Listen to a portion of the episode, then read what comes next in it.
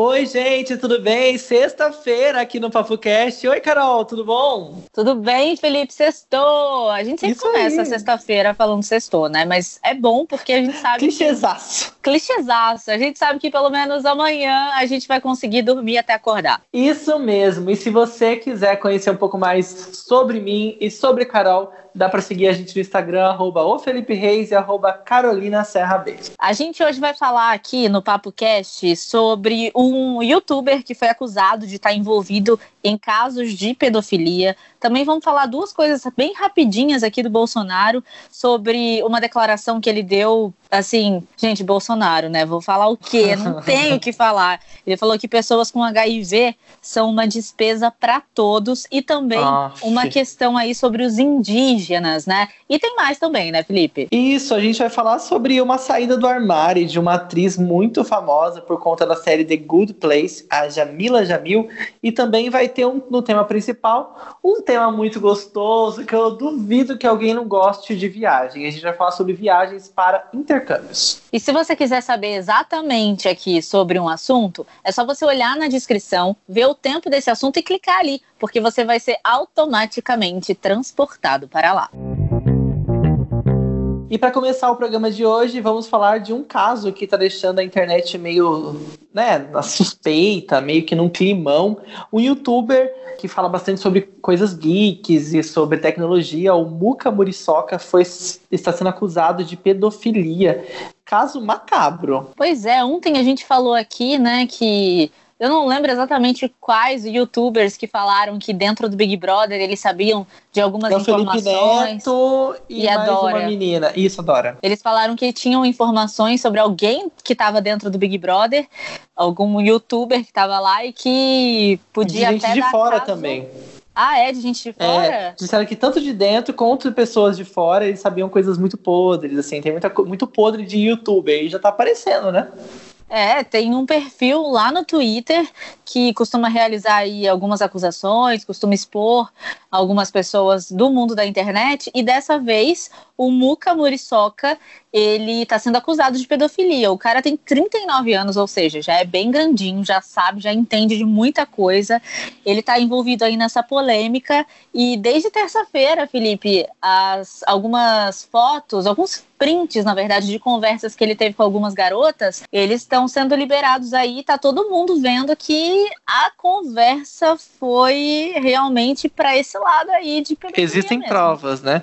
E aí a, o relato é de que ele participava de alguns eventos geeks, e aí ele conhecia algumas meninas adolescentes de 13 a 15 anos, convidava elas para subir no quarto dele, pagava bebida tal, e fazia uma pressãozinha para que houvesse o sexo, né? Para que houvesse a transa entre o casal. Dizem que às vezes a menina até cedia, mas nem sempre era assim. E, independente disso, é pedofilia, né? Não, só o fato dele pegar e chamar né, garotas de 13 e 15 anos, garotas menores de idade, né, para o quarto, para poder beber, para poder consumir algum tipo de coisa, já tá errado, entendeu?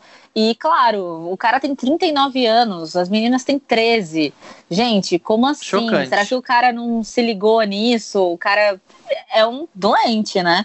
E o que acontece é que ele já falou, né, que ah, precisa provar e tal, mas esses prints estão circulando por aí. Inclusive, uma jovem disse que ela e a amiga também foram vítimas do youtuber. Ela falou assim, entre aspas, minha amiga tinha 13 ou 14 anos e ele e, e, ele tirou a virgindade dela. E eu também era muito, muito baba-ovo de youtuber, então ele me deu um suborninho e eu acabei praticando sexo oral nele. Eu tinha 15 anos e ele mandava nude no Snapchat para mim. Caraca! Bem pesado. São argumentos aí que parece que são embasados por esses prints. O cara até agora não se manifestou. Eu ouvi dizer aqui, tô sendo quase um telefone sem fio de comentários uhum. aí de uhum. amigos, me disseram que ele disse o seguinte, ó, se quiser provar alguma coisa, tem que ter alguma coisa real, alguma coisa física e tal. Mas pelo que as meninas é estão falando assim, né? e pelo que divulgaram, pelo que divulgaram, devem ter provas que incriminem esse cara, né? E são meninas que estão falando, gente. As, a gente tem que acreditar no que essas meninas estão falando. Elas não iam inventar isso do nada. Ah, nossa, agora vamos partir ali para falar desse cara. Eu acho que a gente também precisa mudar esse foco aí. Esse cara tá não aprendeu nada, tem que aprender muita coisa. Acho que até já tem, né, uma base aí para abrir um inquérito e dar uma verificada. Acho que já é caso de polícia isso aí.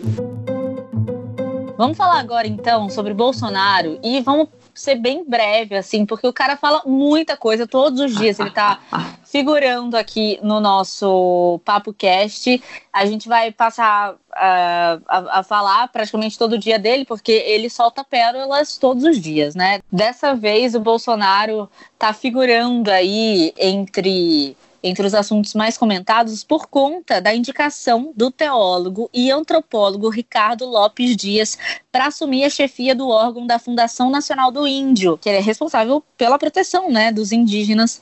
E, gente, o que, o que, que isso significa? Significa que tem uma pessoa que é evangélica, que trabalhou como missionário evangélico na Amazônia já durante um tempo e que ele tem aí a, a, missão de, de novas tribos do Brasil. É, o que as pessoas não têm noção é que muitos cristãos, inclusive os evangélicos, eu, que é uma, uma religião que eu já pratiquei por muito tempo, eles pregam o, o, a evangelização dos índios, né? Eles não aceitam a cultura indígena e a religião e a, e a crença espiritual do índio como uma coisa suprema. Então, só por esse motivo, já para mim já é bem estranho você ter alguém com viés religioso coordenando a FUNAI. É complicado, é difícil, né? É que a gente está do outro lado. Então, é complicado porque a pessoa tinha que ser um pouco mais neutra, né? Tinha que defender os índios. A FUNAI é a instituição suprema brasileira que defende os índios, defende o poder pela terra, defende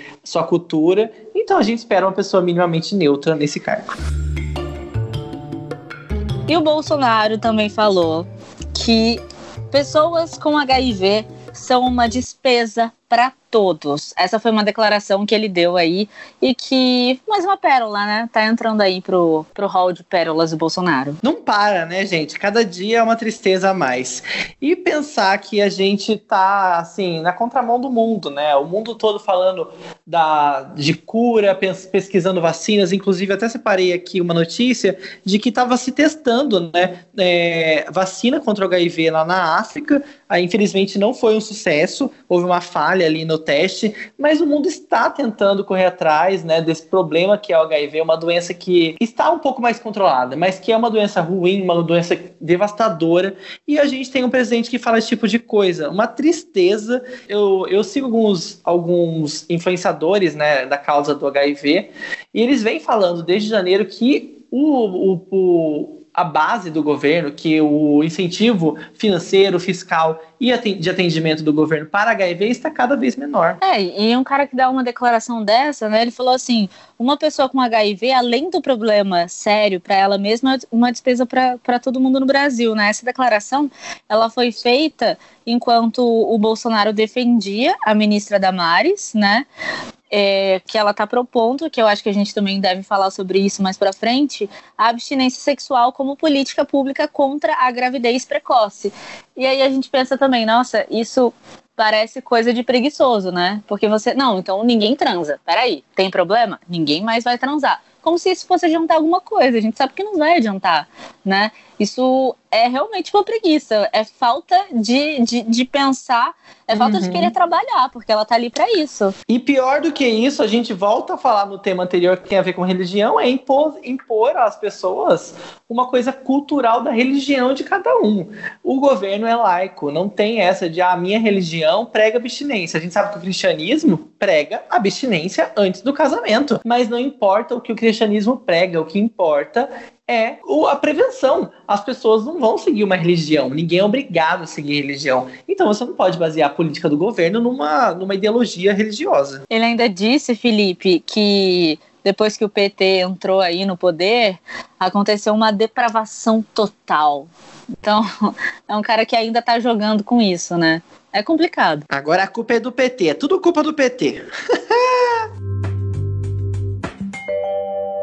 E uma atriz super legal. Eu adoro ela. Felipe também gosta, né? Eu amo. Eu tô atrasado para finalizar The Good Place, essa última temporada, mas eu vi tudo, eu tô amando. Eu conheci, eu vou ser sincero, eu conheci ela através da série. Mas depois já vi que existem outras coisas que eu vi que tinha ela e eu não tinha me lembrado. Depois acabei associando. Ela é maravilhosa, é uma personagem icônica em The Good Place. A Jamila Jamil, que tá em The Good Place, como o Felipe falou, ela publicou um texto assumindo ser queer.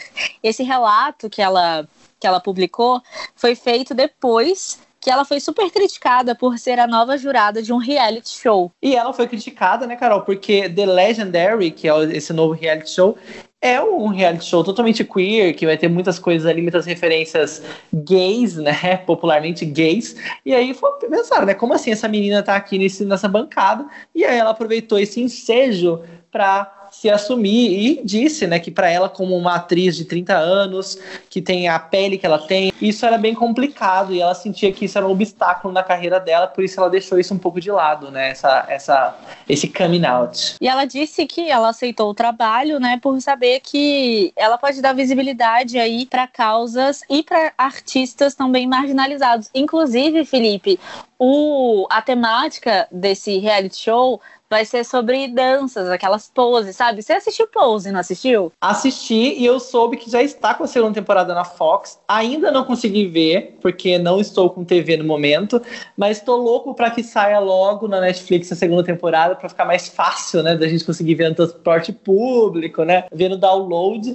Mas eu gosto muito, eu amei a primeira temporada, estou ansioso para ver a segunda. Então acho que a gente vai gostar desse reality show, porque o, o Voguing, ou Vogue, que eles vão mostrar nesse reality é uma dança moderna, altamente estilizada, que tem como característica posições típicas de modelos, com movimentos corporais definidos por linhas e por poses. Acho que vai ser divertido, vai ser legal. E se você que está ouvindo tá meio na dúvida do que é ser queer, ser queer é ser gay, bissexual, transexual, pangênero, é uma forma meio é, genérica, né, de falar que as pessoas são LGBTQIA+, blá blá blá blá blá. Felipe, você quer viajar? Vamos viajar? Bora! É só falar o destino e dar o dinheiro para mim que eu vou na hora.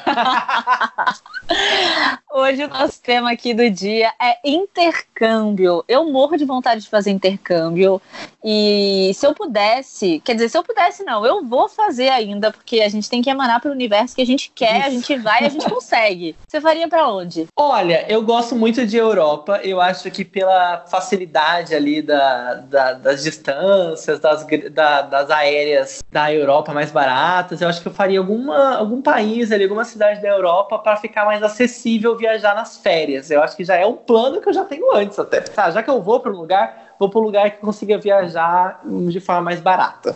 Eu também acho consegue, como é tudo pertinho, você consegue conhecer vários países, sei lá, em uma semana que você ficar ali, você já consegue conhecer um monte de países, né? E ó, nós TV Viagem, a gente precisa então conversar com uma pessoa que sabe falar sobre intercâmbio. É por isso que a gente chamou aqui no Papo Cast a Flávia de Oliveira Cristino de Tomaso. Ela é empresária, já teve uma uma empresa, né, que fazia intercâmbio, oferecia intercâmbio, e ela tem uma, um know-how aí bem interessante, por isso que ela vai conversar aqui com a gente.